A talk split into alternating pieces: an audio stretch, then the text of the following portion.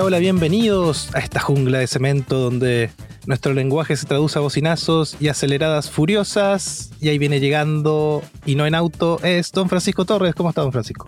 Bien, bien, bien, bien. Yo soy Jonathan Barriergel y esto es Función Especial. eh, ¿Cómo le ponemos esto? Canon, no. Función Especial Tradicional. Volvimos, Don Francisco. ¿Volvimos? Volvimos a esos episodios que hacíamos antes con portadas eh, que le pagamos un diseñador para que haga la portada y todo. Ah, ¿Hace cuánto que no grabamos uno de estos? ¿Cuál fue el último? Ay, ¿sabes qué? No me acuerdo. De- creo que fue. Eh, eh, Nope, ¿o no? Ah, sí, puede haber sido no. Que grabamos con Don Sergio, parece. Eso fue el año pasado, ¿no? Sí, no me acuerdo. Llevamos con 67 ya. O a comienzo de 68. este. No me acuerdo. Bueno, Sí, así que para las que nos siguen hace poquito, nosotros comenzamos el podcast hablando eh, de capítulos unitarios, de cosas que nos gustaban, etcétera. Y dedicamos horas y horas a hablar de una sola película o una sola serie. Así que vamos a volver a ese formato por hoy y vamos a hablar de una serie. ¿O no? solo por ahí. Solo por hoy, don Francisco. Vamos a hablar de Beef, una serie muy popular todavía en Netflix, em, que por lo menos a mí me gustó mucho. Pero quería saber, don Francisco, ¿cuál es tu experiencia con los automóviles? Ninguna, soy un peatón. ¿Peatón furioso? Peatón de corazón. No, na- no, un peatón no puede ser furioso. ¿Qué, No ¿Cómo sería ser. un peatón furioso? Tendría No que. sé. Pasa una bicicleta y le pega una patada a la rueda para que se caiga y eso. No, sie- siempre sale perdiendo el.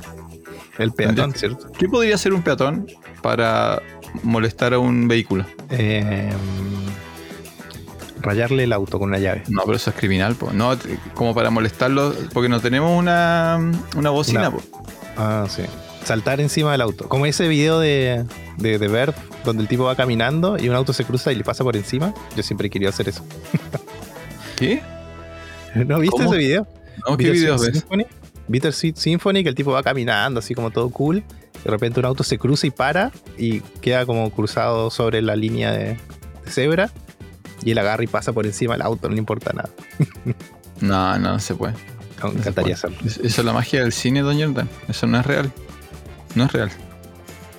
El del peatón él pierde, pierde ante todo. Incluso ante los. Bueno, tú eres, tú eres parte del problema, pues. Tú eres ciclista y automovilista. Sí, casi nunca peatón. Nunca peatón. Eres parte del problema. Oye, este. mm, Para los que no. A ver.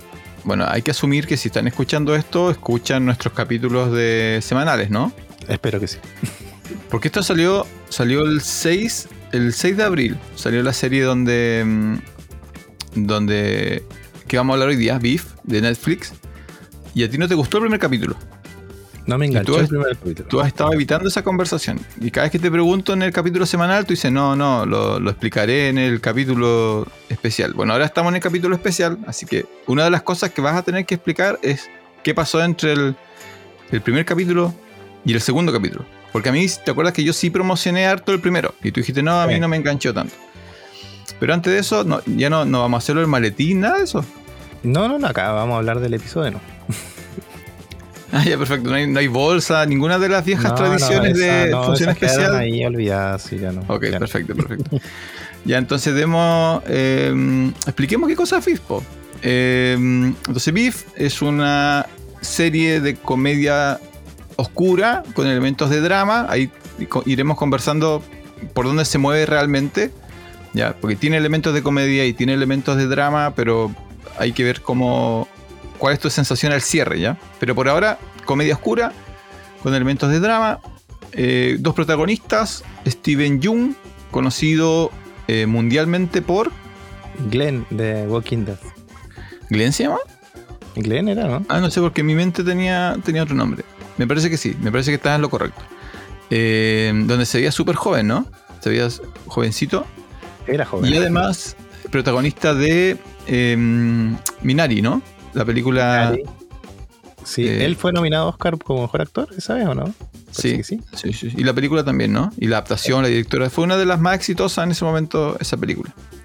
Eh, y su coprotagonista es Ali Wong, eh, conocida mundialmente, Doña Jonathan por, Por ser stand-upera, ¿no? sí, por ser comediante stand-up, una de las eh, líderes de eh, como la segunda o tercera ola de eh, mujeres stand-up. ¿ya? Ah, que además tiene como... feminista. No, no, no. No, o sea, tiene... una de sus gracias es que dejó de lado un poco ese estereotipo. po. Todavía su stand-up es fundamentalmente basada en ella, en, en ser mujer y todo eso, pero es una de las primeras que logró escapar de, de los estereotipos de, de, de lo, qué es lo que una comediante mujer habla encima del escenario. po. Ella tiene su propio estilo, tiene varios especiales bien exitosos, tiene uno muy, muy conocido, quizás el más conocido. Estoy seguro que tú no lo has visto porque a ti no te gusta reír. Tiene uno donde, mm, donde está embarazada. Ah, Ah. sí. Eh, Después te voy a comentar algo de eso. Sí. Hace el stand-up estando siete meses embarazada y se sube con su guatita eh, a, a hacer eh, el stand-up. Eh, así que Ali Wong. Eh, y también los dos, ella más que Elsie, eh, tiene una amplia carrera como. ¿Cómo se llama? ¿Actriz de voz? ¿Actriz de Ah, doblaje? Sí, Sí, no, act- actriz de voz, ¿está bien?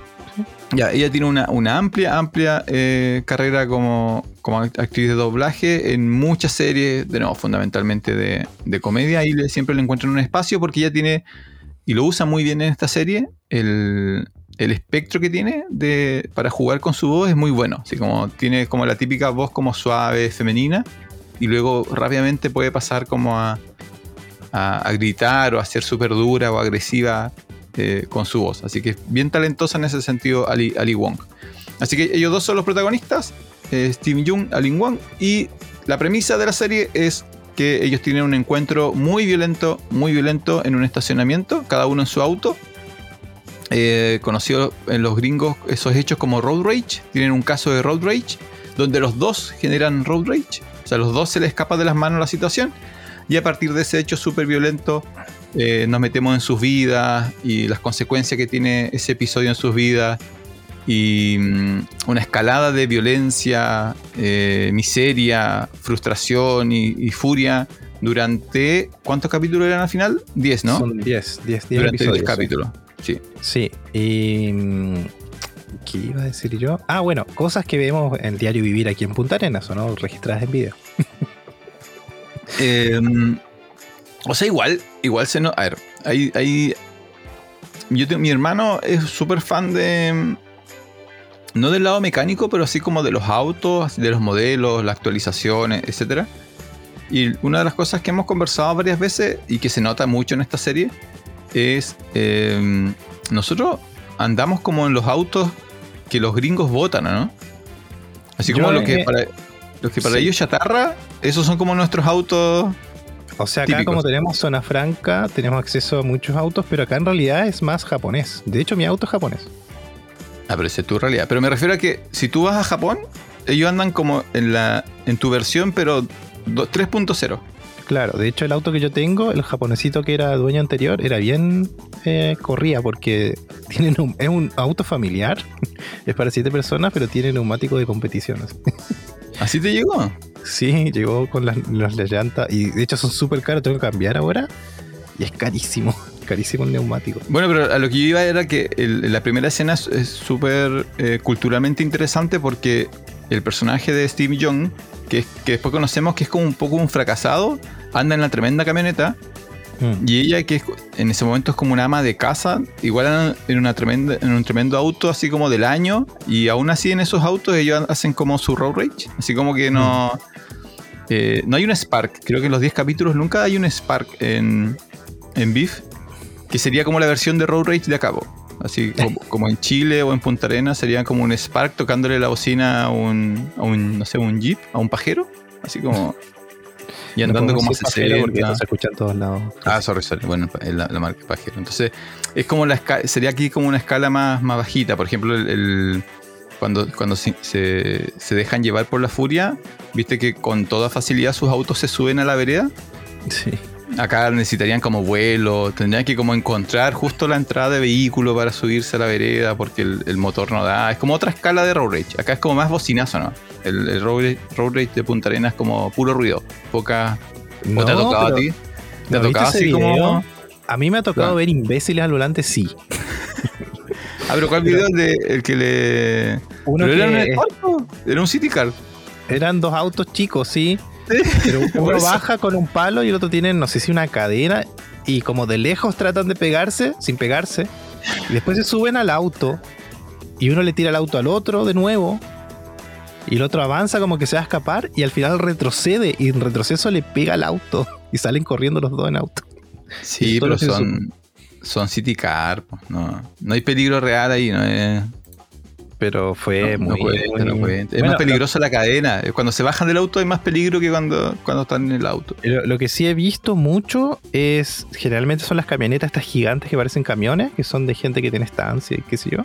Las cachas, y unas, unas Dodge gigantes, que son gigantes como camiones. Sí, sí.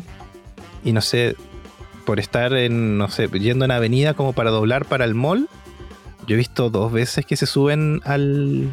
se suben al bandejón del medio de esas camionetas para pasar toda la fila y doblan. Lo viste como dos o tres veces, así como. Heavy, muy heavy. Porque alguien puede, no sé, pasar y muere sin paso por ahí. yo creo que son argentinos que andan por acá. bueno, y lo otro, los tuning, que pucha, lamentablemente todos los fines de semana salen en la tapa del diario, pero bueno, eso es otro. no, pero es otra cosa, ese otro, es otro problema. No, la serie, la serie trata, trata sobre. Mm, ahora hablé un poquito de la serie, pero explica tú primero qué te pasó con la serie. Porque yo de verdad quiero saber qué, sucedió en el segundo que, te enganchó. O en el tercero. yo cuando ¿Qué escuché te enganchó en el, quinto? No, a mí el segundo. Porque, bueno, primero, yo vi el primer episodio, eh, vi, eh, bueno, los trailers, dije, ah, esta serie es para mí, la vi. Y me pareció que el primero primero que me pareció que el hecho en sí no era tan violento el primero, que era está en estacionamiento de, un Sodimac, puedo decirte, y uno retrocede y otro auto va pasando y se da cuenta de que ese retroceso podría haberlo chocado. Entonces frena y le toca la bocina así como por 15 segundos, que un montón. Y es un hecho, o sea, más que normal, es un hecho sencillo. Yo creo que yo pensaba, bueno, tendría que haber sido un choque o algo así que haga que realmente le furia. Eh, entonces después empiezan a perseguirse y, se ve la persecución y ahí se ve como la rabia de uno persiguiendo al otro sin saber quién es el otro, etc. Y después empezamos a ver las vidas de cada uno. Y a mí me pareció, no me enganchó ver que, claro, que él era un contratista medio fracasado y no me pareció que la otra tenía plata y me pareció demasiado obvio, no me gustó eso de que el que más rabia tenía era el que eh, más abajo estaba en la escala socioeconómica, ¿cachai? Eso, me pasó. Fue un, tema interno. y claro, y el final del primer episodio me pareció demasiado infantil. ¿Cachai? Lo que pasó. El segundo episodio dije ya, después de conversar contigo y que había muchas reseñas positivas, dije ya, lo voy a ver el segundo a ver qué pasa. Y el segundo enganché porque resignifica todo lo que viste en el primero. Y después la, la serie avanza y tú te colocas del lugar de uno o del otro y la serie hace muy bien que te pases de un lado a otro y después te, em, te enjuicias a ti mismo a decir, oye, ¿cómo está de lado esta persona si al final hace tal cosa? Y, en eso la serie lo hace muy bien.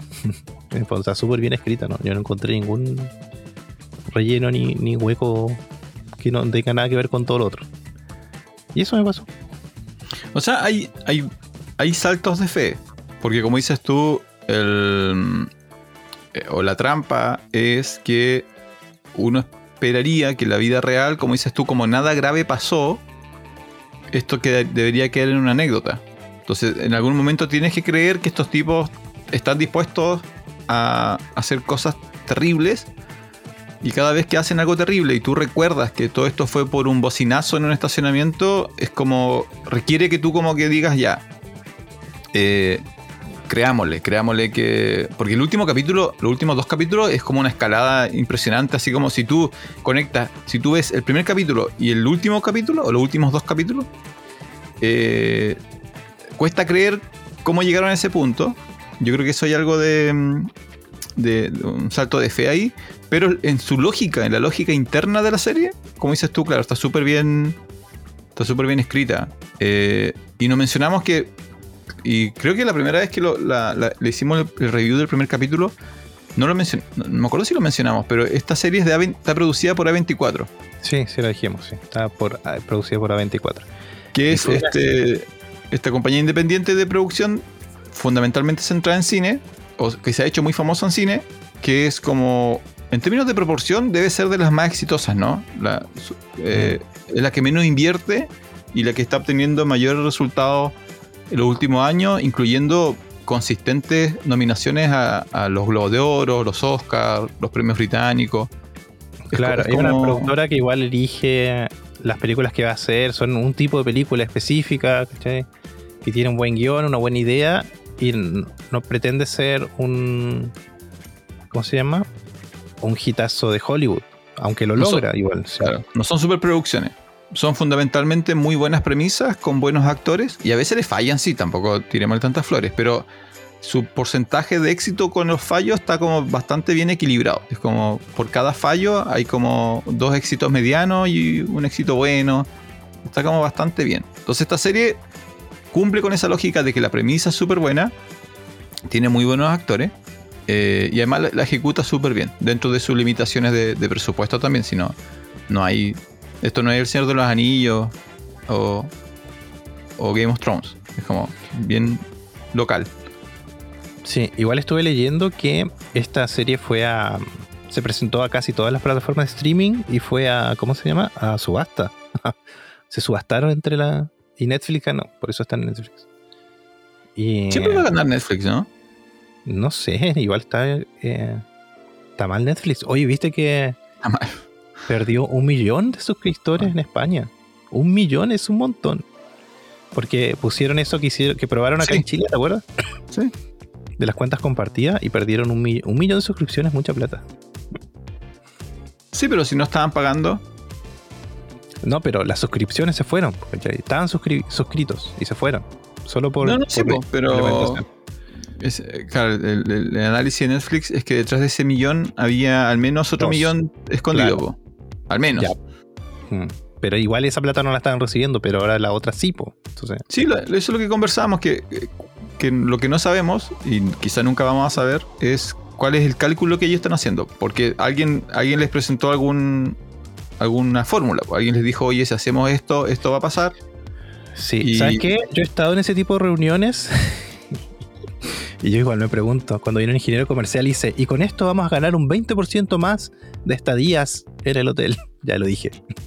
y no pasa, po. ¿Y Ah, dónde bueno, dijiste-? No dijiste el hotel, no hay problema. Claro, esa reunión tiene que haberse dado. Entonces la pregunta es que, ¿qué le vendieron a los, a los mandamás de Netflix? Sí. En fin. En fin. Es de Y además porque, y además porque eh, se repitió lo que, lo, que se, lo que pasó acá, po, ¿no? Como que los países que testearon esto, la gente se salió. Entonces, si lo volvieron a hacer es porque en su mente o alguien cree que funcionó o cumplió su objetivo. No sé, habría que ver. Así como, habría que ver qué pasa. Que, bueno, en todo caso, esta serie no tiene como. Por las características que tiene, no se vería muy bien en otro. En Star Plus, quizá. Pero no es una serie tipo HBO. Mm, claro, sí. No tiene como estos personajes profundos, este desarrollo lento, estas 3, 4 temporadas de, de una trama que se va cocinando lentamente, sino que es, bastante frenética en algunos puntos. De hecho, me sorprende que, que, bueno, lo conversaremos más adelante, que teóricamente hay eh, planificada una segunda y tercera temporada. Sí, le estoy leyendo que por lo menos una segunda. Y lo que sí saben es que sería. Eh, tal vez no recurrir a los mismos personajes. O sea, esta serie, esta historia ya terminó, digamos. Esta, self-contained, como se dice. Sí, igual asumiría eso, pero, pero vi comentarios del creador que sigue hablando de los dos protagonistas. Sigue hablando de Danny y de Amy. Bueno, hablemos un poco más de la serie. Entonces, Steven Jung hace de Danny, que es un... eh, al final es un contratista, ¿no? Técnicamente sí es un contratista, pero no, Es un no maestro, construye nada. maestro, es un maestro. Claro, maestro que su, con- su empresa contratista es él. Él y después, no sé, algún Su primo. hermano. Ah, Sí, una cosa. Ya, y ella es... Nunca entendí muy bien quién era ella laboralmente. Ali Ella Wong era- hace de Amy y Amy Claro. es como dueña de una tienda de plantas. Claro, es una, una pyme. Una pyme es un entrepreneur. En el fondo, ¿Cierto? claro, es como. Bueno, no sé, no quiero usar un nombre de, al- de alguna pyme de acá porque no se molestan. Pero, pero sí, en el fondo ella lo que hace es vender plantas decorativas para espacios y, y su público objetivo son gente de clase media alta, clase media. Ya, pero tiene, tiene éxito su compañía, entonces Claro, al comenzar claro. la serie hay una inversora millonaria que le quiere comprar su marca, Mm, quiere adquirir su empresa. claro. Entonces ella lo ha hecho muy bien en ese aspecto donde es una marca aspiracional. ¿cachai? Es una pyme, pero no cualquiera entra a tu tienda, porque tiene como una tienda. Tú te imaginas un lugar donde vendes planta y es como un vivero, ¿cachai? Es como... No, y esto es como una galería de arte. Claro, como una galería de arte hasta, hasta los, ¿cómo se llama? Eh, ay, ¿cómo se llama donde pones la planta? ¿Maceteros? Los maceteros Sí, son como... Un macetero Claro. elegante. Entonces ella está en eso de que está dando el paso y para dar el paso tiene que alguien comprar la marca o ser un inversionista o algo así. Entonces está en esa. Y tiene una casa increíble. Y todo es increíble. Y, y de hecho es admirada ella. Muy admirada. Pero dentro de, de ese círculo, Mm. porque el, el- ella está casada con un eh, artista, con un escultor. Claro, un escultor que eh, muy pronto sabemos que en realidad no tiene, tiene más nombre que éxito, digamos. En el fondo. Y es porque su padre era un escultor muy reconocido. Sí, Claro, es el hijo de alguien sí. y él vive de ese nombre y él recibe más reconocimiento, a por lo menos público, pero en realidad no, no vende. Así como, No. Es como un artista, claro, como dices tú, reconocido, pero no exitoso. Entonces la que mantiene la economía del hogar es ella, Mm. que no tiene reconocimiento, tanto reconocimiento artístico, pero sí éxito público. La gente le Mm. compra sus plantas, pero nadie la reconoce como artísticamente. Entonces, como esa du- dualidad. po. O sea, él es famoso y ella es más como la, la vendedora, y, pero ella es la que mantiene el hogar. Claro, y aparte es algo recurrente en, en los episodios de que él eh, tiene su nombre, pero aparte, en teoría tiene una gran fortuna. Él, él es un príncipe, dice ella en un, en episodio. Porque él nunca ha tenido que luchar por las cosas que tiene, no ha tenido- en realidad no ha tenido que trabajar. y entonces también, y lo otro que se muestra en la serie es que él es el amo de casa. Él está en la casa con la hija y hace las cosas de la casa, mientras ella casi no está en su casa porque está todo el día trabajando afuera.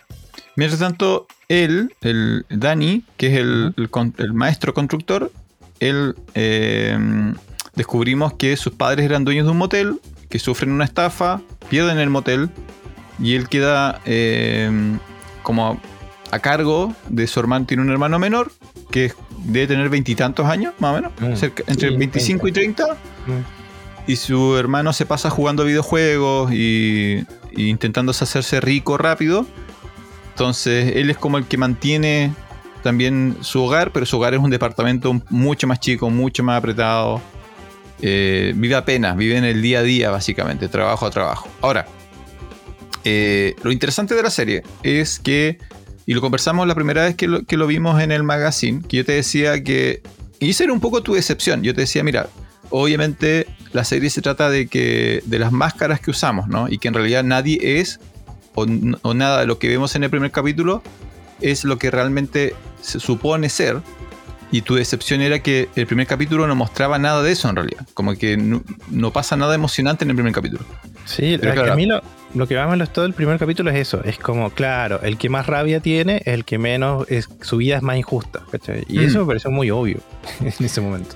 Entonces a partir del segundo, tercero para adelante tú em- se empiezan a sacar las máscaras, empezamos a ver el, el quiebre de estos estereotipos y empezamos a- a notar, en realidad, en, realidad no hay, no hay ningún ser feliz en esta serie, o sea, son todos, el mensaje es bien oscuro en realidad, es como, eh, es como, no, no quiero decir que la vida es miserable, pero eh, es como este juego de que mm, siempre el pasto se ve más verde al lado Sí, en En el el- otro jardín.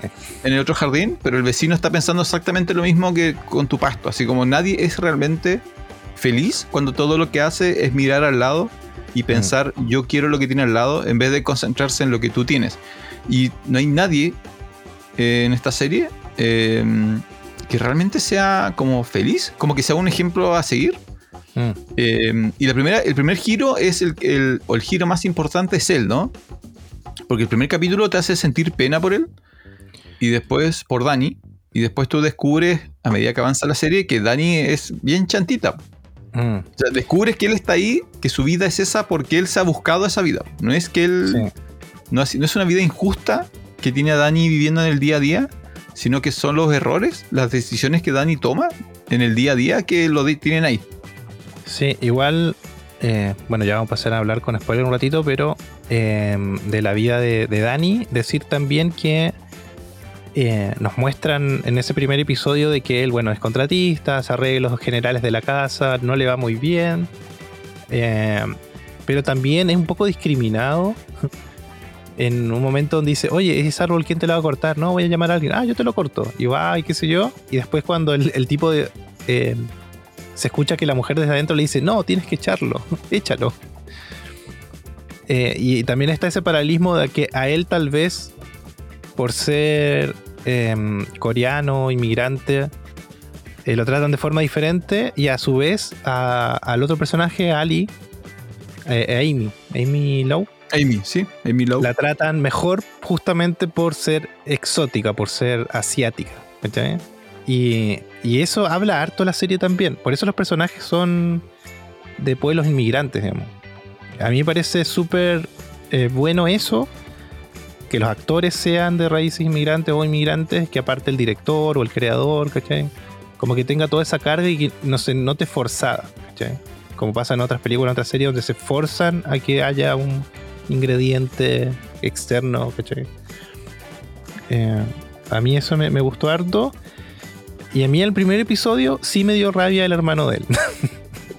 el que estaba todo el día jugando computador y que se rico con criptomonedas. Sí, pues, es que está diseñado. Eh, está diseñado para que sientas eso, Para que creas que, que Dani es el, serio eh, y que Dani mantiene a su hermano menor y después descubre que no es, descubres que no es tan así. Yo, por eso, de nuevo, ese, el, la forma en la que la serie juega con, con estos estereotipos. Yo, mira, yo en realidad no juega con el estereotipo del asiático y del asiático eh, que tiene que ser exitoso. Yo en realidad creo que la crítica es a eh, las relaciones padres-hijos. Creo que, hay mucho de eso porque em, lo, que, lo que la mayoría de los personajes persiguen es recibir la aceptación o reconocimiento de, de sus padres. Mm. Es como esta idea de que el, y que está muy muy vinculado como al, estereotipo asiático de que los padres asiáticos obligan a sus hijos o le, asignan una tremenda carga a sus hijos para ser exitosos. Entonces como que el éxito para Dani, el constructor, es construirle su casa a sus papás y traerlos de, su país a Estados Unidos. Eh, y el éxito de ella es eh, ganar el reconocimiento, primero, criar a su hija, vincularse a su hija, pero ganarse extrañamente eh, como vengarse de sus padres. Como sus padres nunca la apoyaron, ella como que quiere demostrarle a sus padres que ella es exitosa y a su suegra. Es como demostrarle a la generación anterior que mm. tú tuviste éxito. Ahora, lo de Dani, de nuevo, cuando el primer capítulo tú ves que esta pareja lo, lo, quiere despedir, tu reacción es que lo quieren despedir porque es asiático y no confían en un maestro constructor asiático. Mm. Pero luego descubres que es porque él no es buen maestro conductor. Entonces eso, cuando tú descubres eso, es como la forma en que la serie juega contigo. Y, porque en realidad nunca te dice eso, nunca, nunca te promete nada la serie.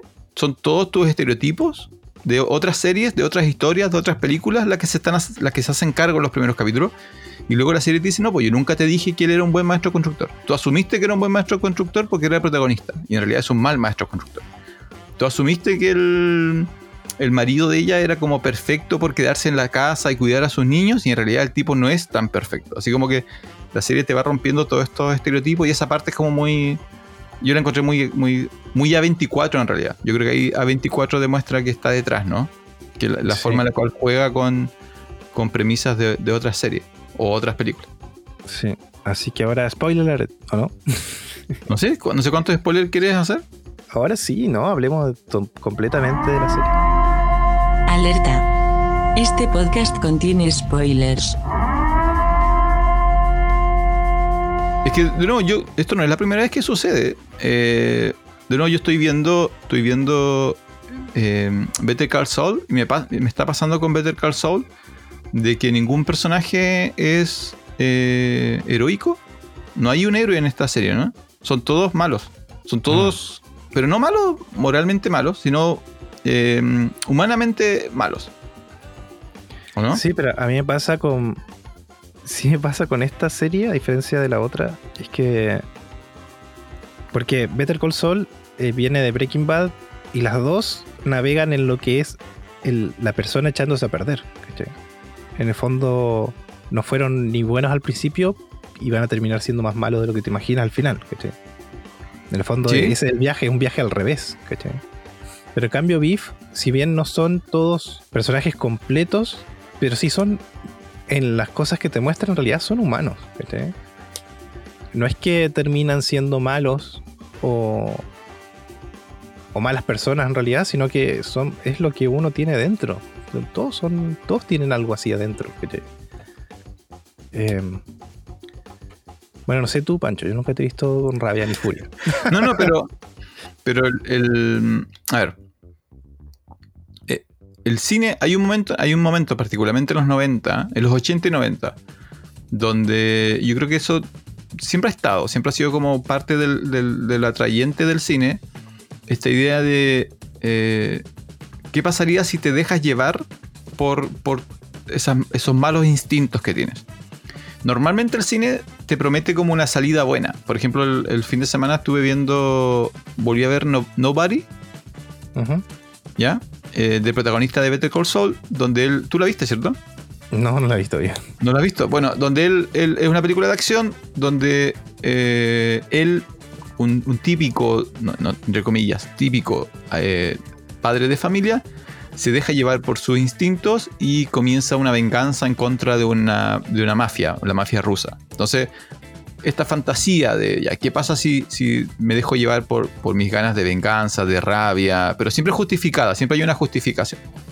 Entonces, el cine te vende eso, te vende así como eh, el héroe que le termina gritando a su jefe, el tipo que se termina enfrentando a, a la injusticia o lo que él siente que es injusto y siempre gana, siempre el bueno tiene como ese elemento. En esta serie es como la propaganda en contra, es como no, no hay una razón por la cual no le andas gritando a las personas en la calle, hay una razón por la cual eh, eh, bueno, tú contaste tu experiencia, ¿no? Ese día que querías gritar en el banco y decir que está todo mal porque alguien se saltó la fila. Hay una razón por la cual no tienes que hacer eso. Espera, espera, no quería, yo grité en el banco. No, pero quería dejarte bien, quería dejarte bien. Entonces, ese día donde tú te dejaste llevar por tu pequeña eh, explosión de furia en la, en la fila del banco, hay una razón por la cual no hay que hacerlo, o es, o es mejor a veces no hacerlo. Y esta serie ejemplifica eso, po. así como, ¿qué pasa cuando, te, cuando personas normales, como dices tú, se deja llevar por sus instintos más, más bajos o, o más violentos, ¿no? Y nadie sale bien parado. O sea, tú- en la serie, todos los que se dejaron llevar por ese instinto, de alguna manera salen salen eh, trasquilados, ¿no? Eh, no Mm. sé si ese es el mensaje de la serie, pero eso así como... Porque revisemos los personajes. Entonces, el constructor, eh, los protagonistas, obviamente, así como eh, sus vidas terminan signific- significativamente peor al final de la serie que al comienzo, porque nunca pudieron olvidarse del incidente original. Así como nunca pudieron olvidarse de que eh, les tocó la bocina, les tiró el auto encima, nunca lo pudieron dejar llevar. O sea, dejar pasar. Ahora, no lo podían dejar pasar porque habían cosas en sus vidas que en el fondo los hacían miserables. Y esto fue como el catalizador. Fue así como eh, ellos pensaban que si lograban esta pequeña victoria de vengarse de este desconocido en la calle, iban a sentirse mejor y en realidad no es así. Pero luego está el primo, el primo del protagonista, de Danny, que es eh, David Chow, eh, que es como este tipo medio chanta, ¿no? Como casi criminal, que siempre está haciendo como estafas, pequeñas estafas, estuvo en la cárcel, fue el culpable de que los papás per- perdieran el motel. Este primo eh, también se deja llevar por su por sus malas ideas, ¿no? Por, por esta idea de vivir más grande de lo que realmente debería vivir, de constantemente encontrar como eh, riqueza fácil, eh, cosas debajo de la mesa. Al final él termina. ¿Cómo cuál es el final de él? Él termina preso. Él termina preso, Sí. él termina preso y toda su gente muerta, eso es.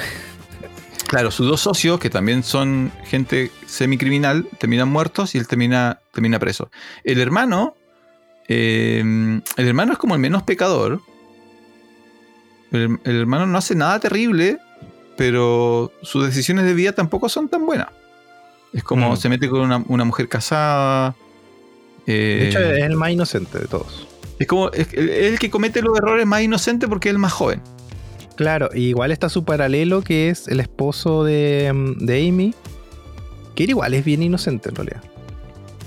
O sea, él quería engañar a su esposa. ¿sí? No, pero era una aventura emocional. Él nunca hizo nada. No, porque nunca Pero- llegó a. Nunca pero pudo, se- hay una escena donde la chica sí quería, entonces en el fondo a mí a mí yo lo leí así, es como pucha, igual no, no hice nada, ¿cachai? como me iba a sentir culpable, ¿cachai? Y, me pasa igual que que cuando Dani empieza su plan para acercarse al esposo de ella, ellos se llevan súper bien, ¿cachai? Entonces en un momento dije, oye, estos en realidad podrían haber sido amigos desde la vida, ¿cachai? Aunque el otro igual está eh, en un plan, pero sí hay cosas que le dice que son honestas, como cuando le habla de su obra de arte, ¿cachai? Lo que él siente cuando ve su obra de arte, ¿cachai? Eh, cuando se dan consejos, no sé. Entonces, era, él es súper buena persona, ¿cachai? El esposo de ella. Eh, medio bobo, sí, pero, pero igual súper buena persona. Es que ahí, vienen las interpretaciones. Yo creo que eso es lo bueno de, esta serie y en general de- Volvemos a lo mismo. Cuando uno destaca a 24 es como ese- esos efectos. Porque él, eh, él no se da cuenta de los problemas que tiene su esposa. Mm. Entonces, como, como dices tú, puede, puede ser porque es bobo o porque es despreocupado. Es un muy buen padre, pero un muy mal marido. En, en el sentido emocional, de apoyo. ¿ya? Sí.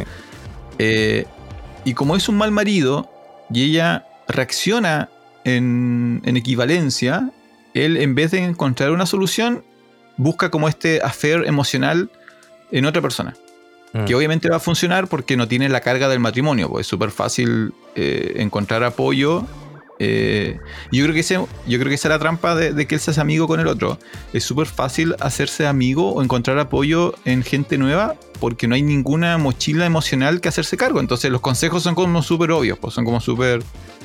Es como casi sentido común, pero el sentido común se eh, sufre en, en la vida real en situaciones reales. O sea, dentro de un matrimonio no es tan fácil solucionar las cosas. no- Entonces él nunca entiende eso. Él, él cree que está haciendo las cosas bien. Yo creo que él es buen, más que una buena persona, es bien intencionado.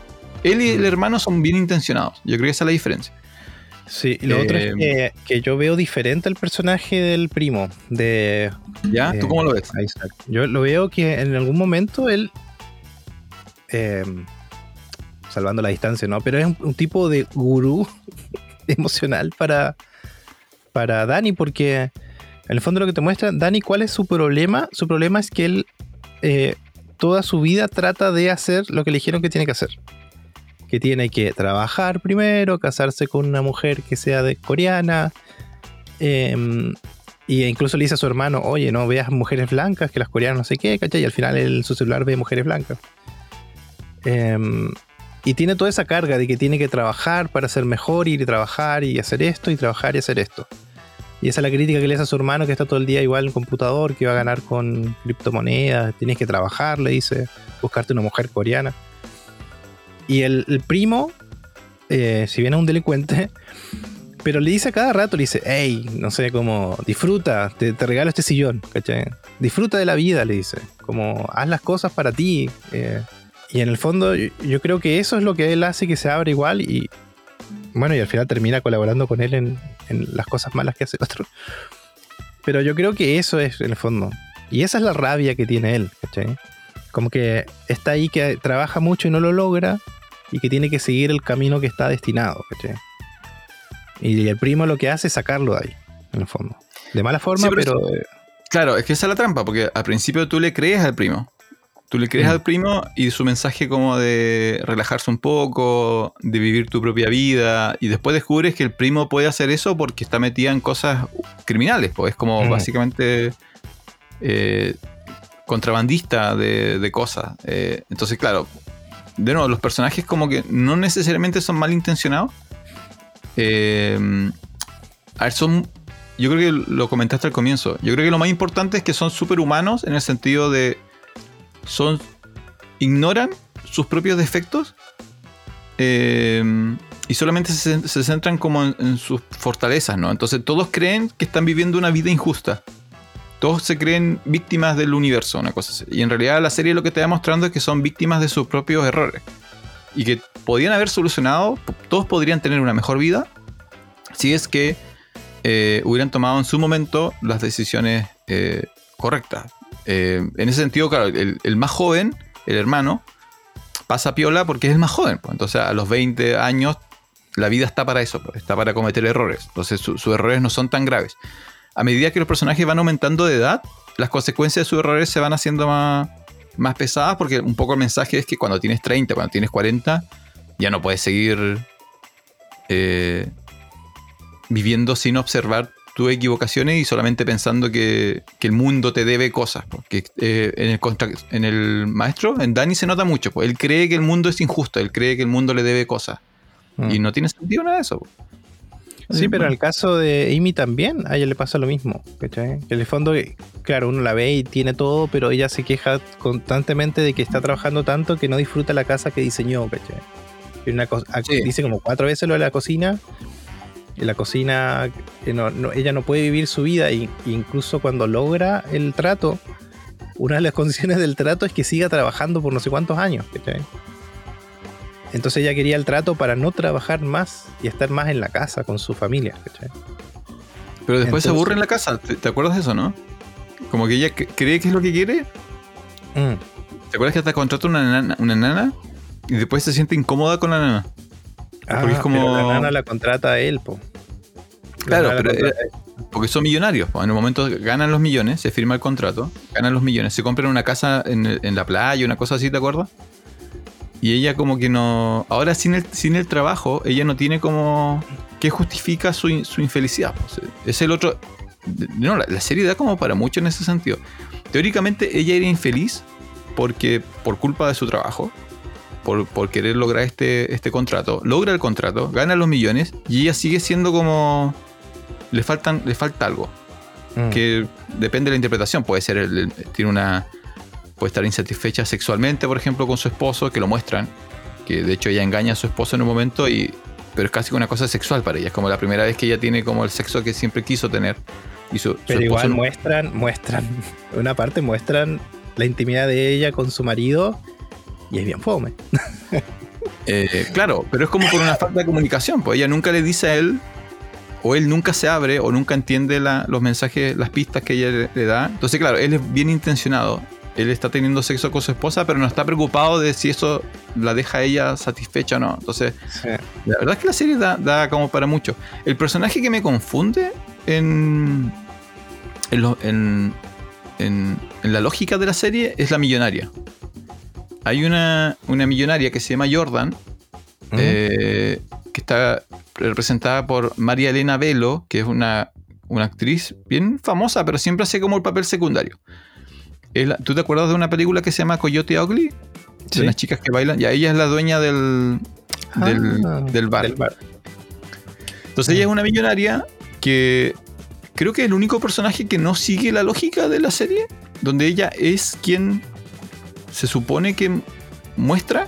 Ella, ella se muestra como una millonaria eh, que busca nuevos socios, que busca desarrollar negocios, que busca disfrutar de la vida, pero que también es muy ordenada, muy sistemática, muy buena para hacer los negocios. Eh, y tú siempre, yo siempre estuve esperando que muestren, que ella muestre como el hacha y nunca muestra el hacha. Es que sí la muestra. ¿Cuándo? O sea, es un personaje que está ahí para que lo odies, en realidad. No, no por eso, pero es exactamente, es exactamente, ella no cambia en toda la serie. Pero sí al principio, eh, como que está preocupada por ella y qué sé yo. Después ya cuando viajan, eh, le dice, ah, esto no lo puedo hacer en frente de todos, pero lo hace en frente de ella. Y no sé, no sé, me acuerdo qué hacen. Eh, no sé si comen o beben algo, no me acuerdo. No, no, le, le- mm, es que por eso, pues, ella, ella termina siendo como, ella hubiera sido la mejor amiga de la protagonista eh, si no fuera por los errores de la protagonista, porque en un momento ella le dice, mira, como que le preguntan por algo y ella dice, mira, tengo que decir que es excelente. eh, o tengo que hacerlo porque soy la dueña de la empresa, pero en realidad no me gusta hacer esto. Pero no se lo puedo decir a todo, te lo digo a ti porque hay un círculo interno con el cual yo puedo ser honesto, le dice. Y en realidad me gustaría como estar tomando un trago en un, en un spa o una cosa. Y la invita al spa, ¿te acuerdas? Ah, sí, le paga todo, sí. Y después Es como al que- final termina con la amiga, con la amiga de ella, ¿te acuerdas? Ella estaba casada con, el- con un tipo, Le la roba, de ese tipo, claro. sí, le roba la, la esposa a alguien, básicamente. No me, no me acuerdo muy bien cuáles son los lazos. Pero ella siempre, o sea, ella es el rol de millonario, po. Ella hace el típico rol de millonario y nunca, nunca es millonaria, po. Yo pensé Tiene que. unas, unas coronas así como ceremoniales de países. De como-. Es un Claro, robo pero ella así. es quien dice ser. Como que nunca. Yo pensé que en algún momento iban a mostrar que ella, en realidad ella no, no es millonaria, que es una estafadora o que no. Ella es quien se supone que es. A eso me refiero con que no sigue la lógica de la, de la Pero serie. por otro y- lado, es el único personaje que hace lo que quiere. ¿Cachai? Claro. Hace y dice lo que quiere. Y el único que ha seguido fielmente su, su mantra. Ella dijo, yo Mm. soy así, así voy a vivir. Y eso lo llevó al éxito, pero al final igual es castigada. Sí, eso- con la ahí me confundí. más icónica de las series que he visto. Ahí me, ahí me confundí. Cuando ella es castigada, no entendí cuál era la, la idea, excepto que ella está pagando eh, o los errores de los demás, la idea de que cuando tú cometes grandes errores afectas a otras personas. El único que se me ocurre. Si no, no entiendo por qué ella no... Porque incluso la pareja, eh, ella era más eh, castigable, ¿no? Yo te, esta millonaria es la que, menos odié, como personalmente. La idea de su existencia me molesta. Así como no, nadie está de acuerdo con que existan estos supermillonarios que hacen colecciones de cosas, porque si no. Pero es como dentro de la serie la más correcta. Como la. Ah, ya, ok. Puedes confiar en ella. Yo, eh, bueno, creo que estén escuchando esto. una vez fui a grabar en Natales una casa, es un hotel boutique. Y los dueños tenían colecciones así como de cosas como eh, ceremoniales, así como una colección de máscaras de África, ¿Ya? eh, pero eran máscaras de verdad, o sea, como realmente eso se usó en alguna ceremonia. Yo no sé ¿Ya? cómo consiguen esas cosas. Y Yo. en un momento le pregunté porque tenía varias cosas así como de colección, pero muchas, muchas, muchas. Y tenía un como un atuendo que usan los curas, eh, como esta sotana que usan Ya. los, pero así como debe haber sido de un papa, yo creo. Porque yo te juro que los hilos eran de oro. Estoy seguro No- que esos no lo hilos eran de oro. ¿Esto es real o lo, o lo No, es real, es real. Y yo le pregunté, ay, ¿y, y ese dónde lo consiguió? Y hizo un silencio incómodo. Me dijo, era una feria de las pulgas, me dijo. Y seguimos caminando. ¿Ese quién te la cree? Yo, el, me hiciste acordar, yo tuve, mm, cuando estudié la carrera en la universidad, la carrera te obligaba a tomar como uno- unos electivos. Ah, curso no- de cura, papá. Entonces, eh, uno de los electivos que tomé por horario era mm, mitología ¿Mm? y, mm, y la, la profe, eh, no, te, no te digo que creía en lo que enseñaba, pero creía que las creencias tenían poder. No sé si se me explico.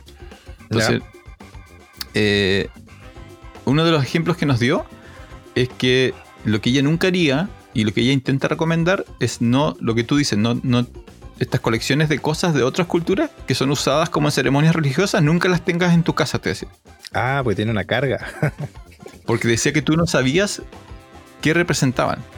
Entonces, de repente, una máscara que es muy bonita, para la cultura original podría representar así como, no sé, por el espíritu de la muerte. Y tú disfrutas que terminas colgando la máscara del espíritu de la muerte en tu comedor, porque es linda. Y te decía que, claro, ella no decía que el espíritu de la muerte iba a aparecer en tu casa, pero sí decía que la máscara, el símbolo, tenía una carga. Mm. Entonces decía que hay que tener mucho cuidado con. Siempre me acuerdo cuando, cuando veo gente que. que coloca como por razones estéticas cosas religiosas o cosas espirituales. Siempre me acuerdo de lo que ella decía. Que hay que tener cuidado con eso porque la, lo que representa igual tenía como un poder. De hecho, había palabras, ella decía que eh, hicimos una clase sobre palabras prohibidas eh, según cada religión, según cada mitología, y ella no, no las decía en voz alta, la escribía en la pizarra. Decía que por su seguridad mental ella no, no decía las palabras porque eran palabras que decía ella que tenían, tenían carga. Eh, así que no, yo no me metería en esa casa eh, llena de máscaras africanas y el que era la sotana de un papa muerto. ¿Cómo era? Yo, ¿Qué era lo yo que creo, sí, sí, sí. Sí, era de más que era como alguien del Vaticano. así. Claro, claro, ese, ese es como el pecado de, de- del personaje, que es como ella es tan millonaria que no comprende eh, o perdió conexión con la vida de los seres normales, por decirlo de un modo. Pero, sí, pero toda la serie es consistente. po. Ella no entiende que, no, que le digan que no, ella no entiende que otra gente no tenga tiempo para ir a un, un fin de semana completo a un spa. Y, y- la protagonista no la contradice porque no quiere perder el negocio, pero en realidad eh, la protagonista en realidad quisiera estar en su casa con su hija, con su marido, y no, por la otra no. no es de, esas millon- ese típico personaje millonario que no le puedes decir que no, pero es consistente. Entonces, es como el que más me, no me cayó bien, pero como el que sentí raro que al final fuera castigada. Fue como, no entiendo por qué quisieron eh, ejecutarla de esa manera, que además como bien espectacular en realidad su, su, su muerte. Bien original. Yo sé que lo he visto en otras partes, pero no ejecutada de esa manera. Siento que, Sí. que está muy bien grabada esa escena. Encima que no la muestra, entonces tú sabes lo que pasa, pero no la muestra. No muestran. Y como que no es evidente, como que tú no te das cuenta de qué pasa hasta que pasa. Como que no, Hasta en que- otros, Hay un crujido. Claro, en otros casos es como que eh, la película te dice, mira, mira, atento a eso, atento a eso que se viene, y tú dices, ah, ya, bueno, aquí va a suceder lo que todos sabemos que va a pasar. Acá como que llegó de la nada, Mm. pero al mismo tiempo sí te habían, te habían explicado eh, la- las, las- la- las piezas, ¿no? Te habían dicho que estaba eso ahí, que eso podía pasar, y bueno, le pasó a ella. Eh, la suegra es otro personaje. eh, Aquí ya te voy a preguntar, ¿cómo, cómo te llevas con tu suegra, doña? Con mi suegra me llevo bien, sí. Eh, eso es todo lo que voy a decir. La suegra de, ella, de Amy, es eh, también es un personaje que cambia, ¿no? En los primeros capítulos aparece esta mujer viuda, madre del artista, eh, marido de Amy, eh, que es como la típica suegra que se mete mucho en la vida de la pareja, particularmente a partir del nacimiento de la, de la niña, ¿no? Tienen una pequeña niña, entonces la suegra siempre va a visitar porque está su nieta. Y los primeros capítulos ella se ve súper compuesta, súper eh, seria, súper... eh, ¿Cuál sería el término? Como, como sólida, ¿no? Como que viene de una vida sólida. De hecho, de ahí viene Claro, mucho de su ella consejo. está por sobre todas las situaciones. Claro, entonces, siempre, siempre Ella está muy en control, exacto. Y siempre da, y por eso da consejos y se mete y le dice ustedes deberían hacer esto, ustedes deberían hacer esto. Y claro, es, es una de estas fuentes de rabia de Amy, el hecho de que Amy no pueda controlar su familia porque está esta otra figura, que es la mamá de su esposo, que es la abuela de su nieta, que se mete, o sea, de su hija, que se mete ahí. Y luego No, a, la- a la aparte mitad... Está, la relación de, de hijo-madre, que es esa relación Sí, medio que le dicen mamón acá en Chile. Que en el fondo él hasta tiene citas con su mamá, se va, no sé, como a un hotel y está su- con su mamá mientras ella se peina. Entonces la situación es el Hijo único, hijo único. y claro, hijo único y ella siempre hace sentir a Amy como que no está al nivel de su hijo. Claro. Eso, sí. Y después Ah. descubrimos que, que- que la suegra está hasta las patas en, en deuda y que en realidad su contador lo llama todos los días para decirle que necesita un préstamo y la única persona que le puede dar ese préstamo es Amy, es su, su Sí. nuera. Y aparte que no tiene amigas tampoco. Igual hay una secuencia donde ella quiere tomarse un café con alguien y nadie la pesca. No, pues. Lo cual yo encuentro, encuentro bien real en el sentido de. mm, eso pasa cuando. Cuando la mujer se dedica completamente como. o al extremo se dedica a su marido y a su familia. Que luego, cuando en este caso muere el marido y su hijo obviamente se casa, que ella como que queda sola porque nunca, pudo, nunca tuvo la oportunidad de formar círculos. Como que eh, es la típica historia que encontramos ahora, ¿no? Que ya no, porque ahora cambió la relación de familia y los roles de familia, pero si tú piensas como en, la gente que, que nació en los 30, los 40, que ahora son más ancianos, claro, no tienen mucho círculo. Es como. No. Se dedicaron tanto a su vida, a su familia, perdón, que ahora no, no hay mucho, mucho apoyo. Por eso aparecen todos. Estos, esos este, mm, ahora no sé si, si los ubicas tú. Todos estos grupos como de ancianos ahora están apareciendo en, en Chile y en Punta Arenas. Estos ¿Cómo centros como de actividades. Estas agrupaciones Ah. donde. Sí, donde pero hay un montón. van.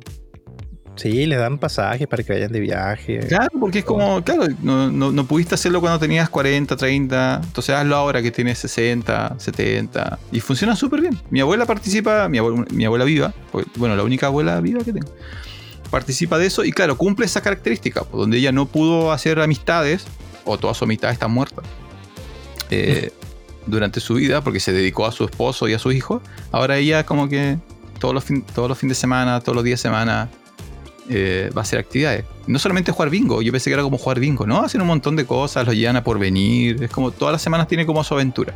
Bueno, esta señora no, Porvenir. no tiene, sí, para ir una aventura cruzar el estrecho. Eh, Esta señora no tiene eso, como que no... Pero lo descubres como a la mitad. Los primeros capítulos Sí. es como, ah, acá viene la suegra pesada y después descubres por qué es así. Es así porque no tiene nada más que hacer. Claro, y hay un montón de, de cosas que, por ejemplo, ese es especial. Por ejemplo, ellos eran, eh, bueno, su familia famosa porque su marido de esta viejita era un escultor famoso y una de las cosas que hacía era sillas. Y hay una silla que es como Tagami, creo que se llama, o Takagami, algo así. Tiene como un nombre que es el apellido de su esposo, supongo. Que es una silla icónica y está en exhibiciones y esta, esta mm, Que nunca ha salido del control de la familia. Claro, Nunca y la esta mujer nunca la es millonaria la quiere comprar sí o sí. Eh, y a lo que voy es que la, la serie hace súper bien cómo construye esto, porque eso es un punto de inflexión para que Amy tenga el trato. Ve- su marido al final vende esta silla, que era el patrimonio de él y que no la quería vender porque era invaluable. Eh, y, y- y lo chistoso es que la silla eh, tiene la forma de las posaderas del traserito de. No sé si era de la, mam- de la abuela, De la mamá. De la mamá. de la mamá del que la De la esculpió esposa del- o de la claro. esposa, no sé. Eh, nada, un, un detalle. Porque aparte las obras de arte que hace él eh, son bien raras. Algunas parecen, tienen forma fálica. O tienen como forma de... Sí, es ese juego de- del arte, ¿no? ¿Qué es realmente arte? Claro. ¿Qué consideramos arte?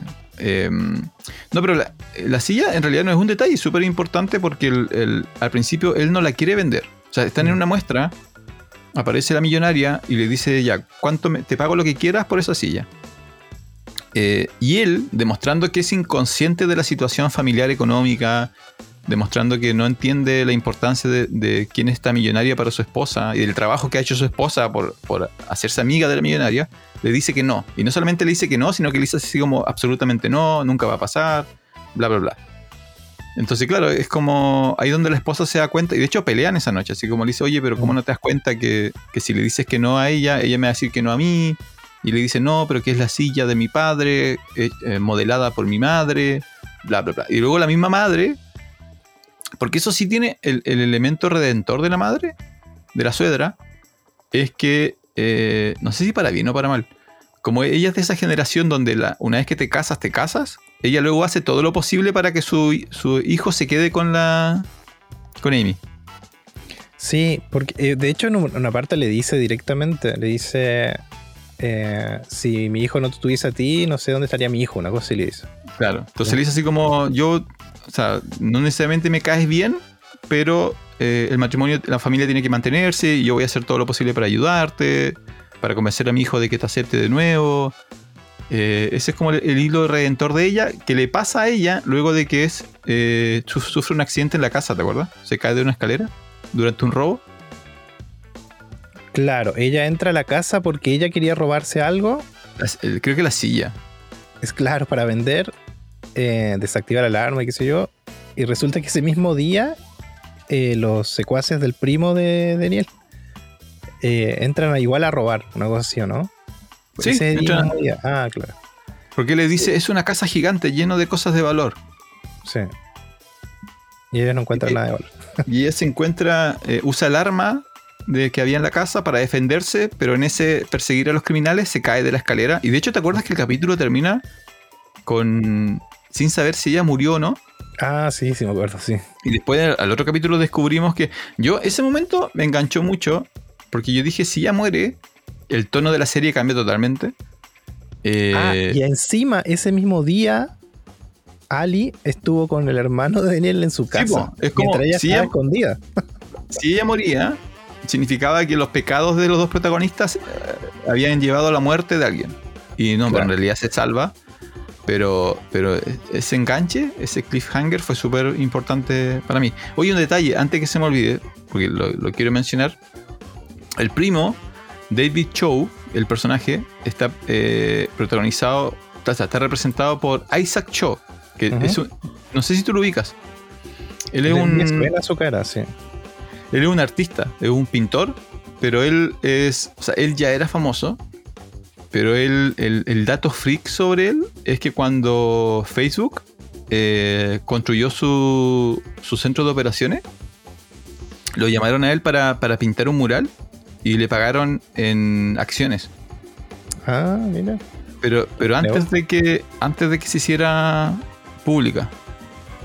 Entonces le pagaron en acciones y luego cuando sus acciones fueron evaluadas en, en el mercado, eh, va- valen equivalente a 200 millones de dólares. Wow. Qué bueno. Entonces David Cho, David Cho ya no tiene que trabajar un día más a nadie y desde ese momento él se ha dedicado como a realizar distintos programas y trabajo eh, con comunidades más pobres, en países necesitados. Se ha vuelto como un, un promotor de las artes.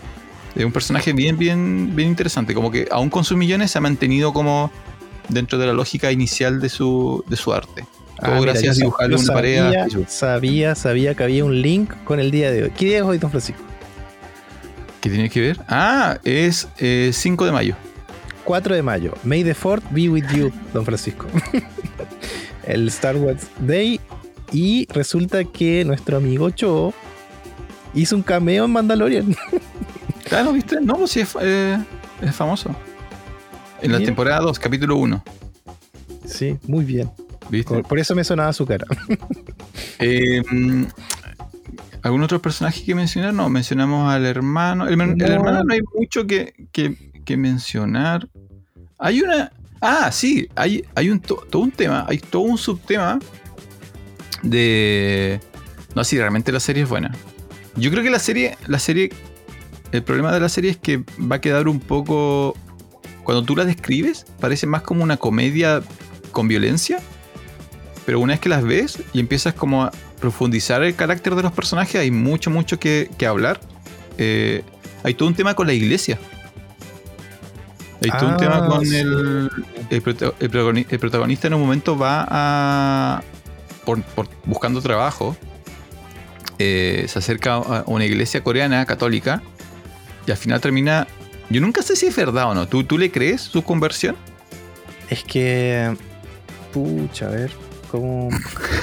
él, él llega porque en algún momento sale la conversación con su hermano de una novia que él tuvo. Entonces él, él la busca y se da cuenta que está en una iglesia.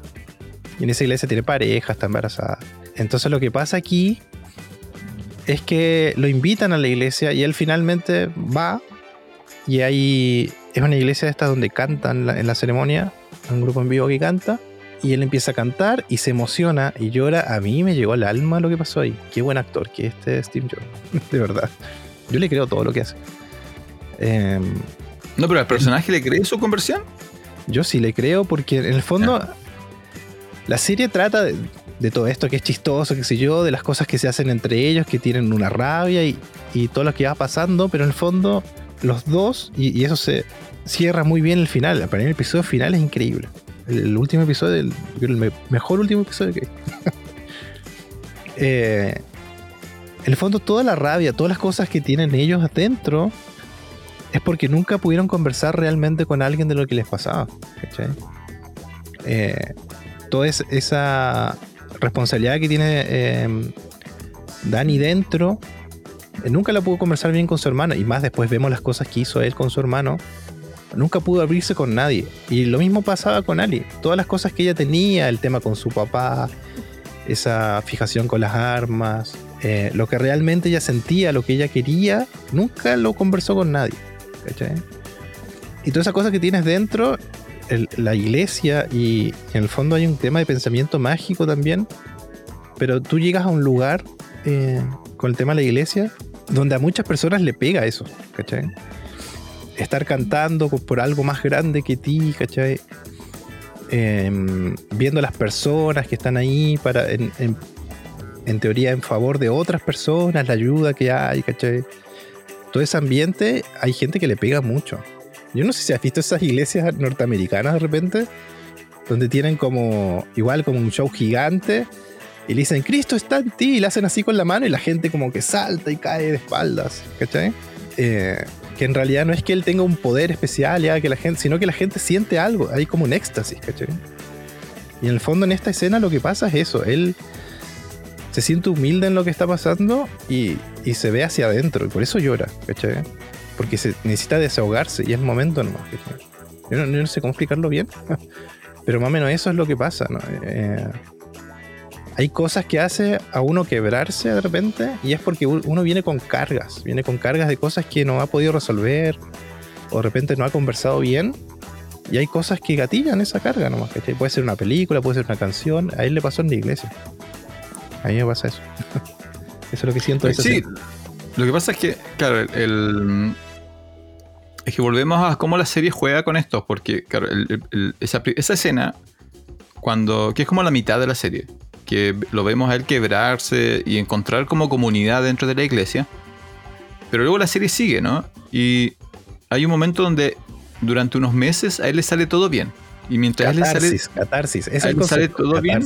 catarsis. Cuando a él le sale todo bien, él se transforma como en un muy buen cristiano, un muy buen hermano, eh, como que se, cambia su comportamiento, pero luego como que lo que yo siento es que, claro, es fácil ser bueno cuando las cosas te salen bien.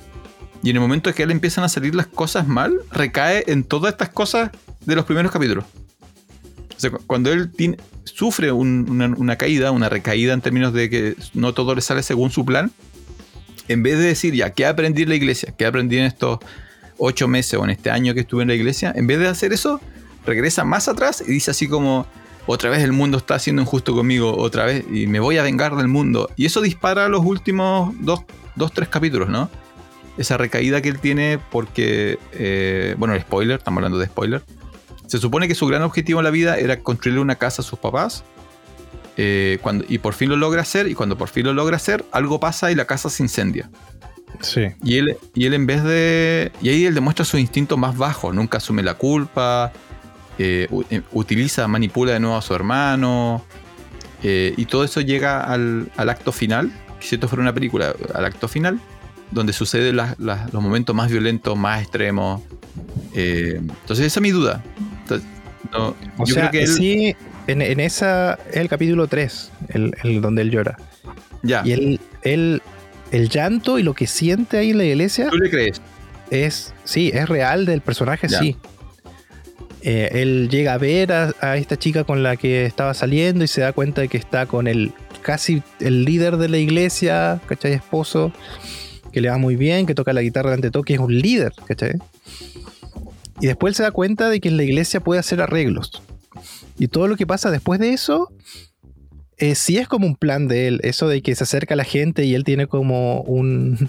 Bueno, todo parte cuando juegan al básquet y vemos la, real persona que es el marido de esta chica, Sí, que, que le da rabia porque va perdiendo, ¿cachai? Él no pierde, es otra persona.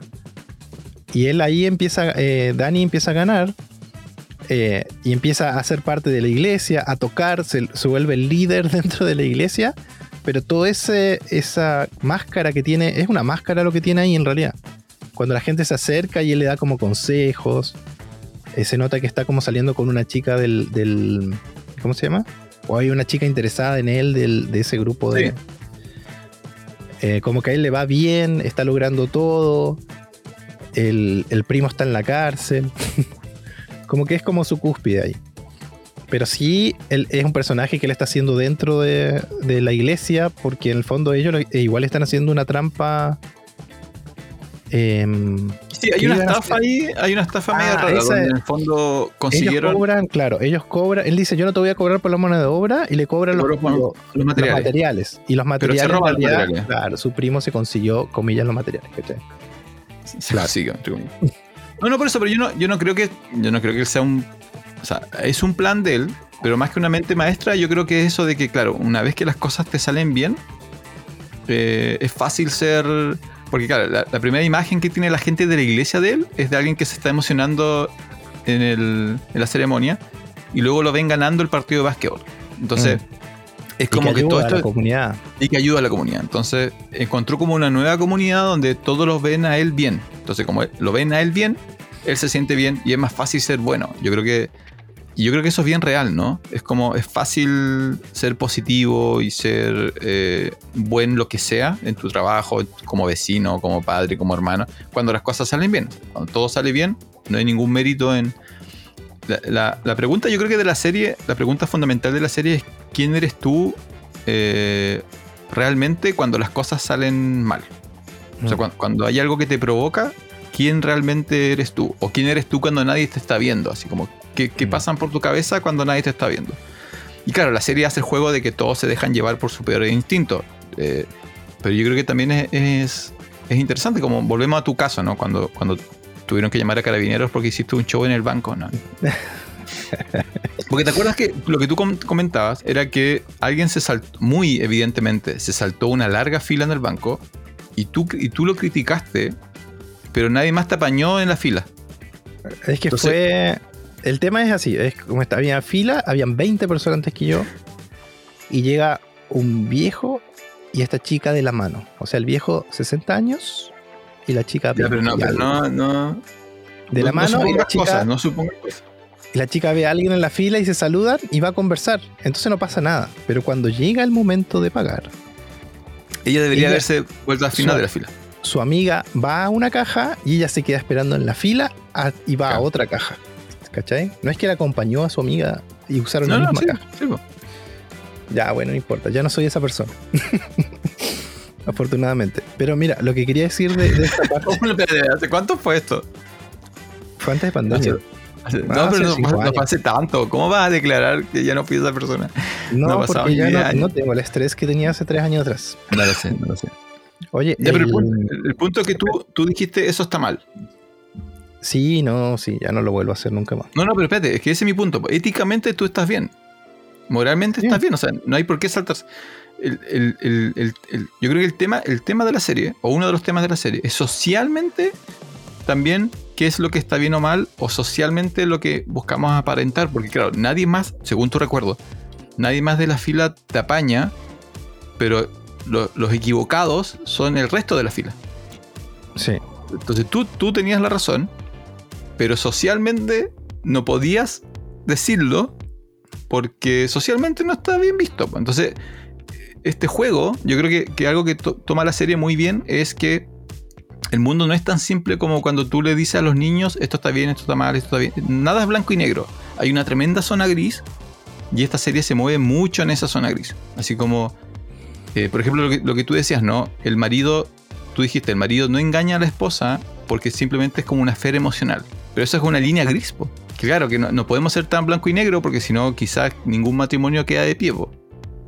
Pero la serie juega mucho con eso y eso me gustó mucho de la serie. Así como hasta, dónde movemos la línea, eh, qué trampa estás dispuesto a hacer, cómo juegas con, con eso, o en tu mente, cómo juegas con lo que es justo e injusto, excepto los últimos capítulos donde ya la cosa se destapa y los últimos capítulos se vuelve como algo súper obvio, quién está bien, quién está mal. Mm. Eh, y aún así el último capítulo logra reconectarte con los protagonistas. Yo creo que, como dices tú, el, el último capítulo es muy bueno en volver a, a que tú simpatices con estos dos personajes que durante ocho capítulos han sido lo más horrible del mundo. Así como nadie Sí. querría conocer en persona a Danny y Amy, pero el último capítulo te vuelve a conectar con, con ellos. A mí, algo que me gusta de la serie es que, claro, está este, este tema de lucha entre qué le hago al otro para que le vaya mal, como esa rabia, que se- esas pisoteadas que, que se hacen. Me da risa que ellos tienen comunicación por teléfono. ¿Cachai? Como que se mandan mensajes y se leen y se contestan. si tú estás peleando con alguien y quieres que le vaya mal, no le contestas los mensajes. ¿cachai? Son como némesis, como que ya no- Claro. como no- claro, como que quieren- Y- no solamente quieren hacerle mal, sino que quieren que el otro sepa que lo que le pasó fue por, porque tú hiciste algo. Y así van pasando millones de cosas. Incluso hay una reunión de ellos dos que se vuelven a juntar como en el mismo estacionamiento donde empezó todo. Y le dicen, oye, no puedes hacer esto porque va a pasar tal cosa. Yo, yo te voy a pagar, no sé qué. Y después llega otro por detrás y le toca la bocina y se dan vuelta los dos al mismo tiempo y le dicen lo mismo con Sí. rabia. Que sale como en el tráiler. Claro, y el otro se va y le dice, psicópatas, y se va. Pero ahí te das cuenta que hay una relación ahí. De a poco hay como pinceladas y hay un, un hecho. A mí me gustó mucho cómo está construido, que es cuando él llega a la fiesta. Viste que él se hace amigo del, del esposo marido. de ella, el marido, Sí. claro. Y él dice, oye, deberías venir a la fiesta, no sé qué cosa. Y él dice, "Mm, voy a ir. Y al final aparece. y la cara de Amy cuando lo ve, increíble. Pero al final tiene una conversación dentro de la fiesta y él le dice, eh, ¿qué pasa cuando lo logras? Le dice a ella. realmente, ¿qué, qué pasa cuando llegas arriba? Vale y la lo- pena, le pregunto si vale la pena. Y ella le dice, muy sinceramente, le dice, en realidad todo se desvanece. O sea, llegas, lo tienes, pero se va. uf. Que Claro, de hecho, porque él- a veces En ese es momento algo que él, pasa en la vida en realidad. Sí. él lleva como. Claro, ella. En esa fiesta ella terminó su negocio y él lleva como un año con. Bien, lleva un año como logrando sus metas. Y algo pasa antes, creo que con su hermano. Bueno, él duda, él le genera esa duda de. Lo que estoy haciendo, el esfuerzo que estoy haciendo vale la pena. Entonces va y le pregunta, ¿no? Le dice, oye. Y se supone que los dos. En ese momento la serie teóricamente podía haber terminado porque los dos son felices. Ella vendió su negocio, es millonaria, está con su marido, va a tener tiempo para estar con su hija. Él arregló la iglesia, es querido, estimado y seguido en la iglesia. O sea, teóricamente los dos tienen lo que querían al comienzo del capítulo.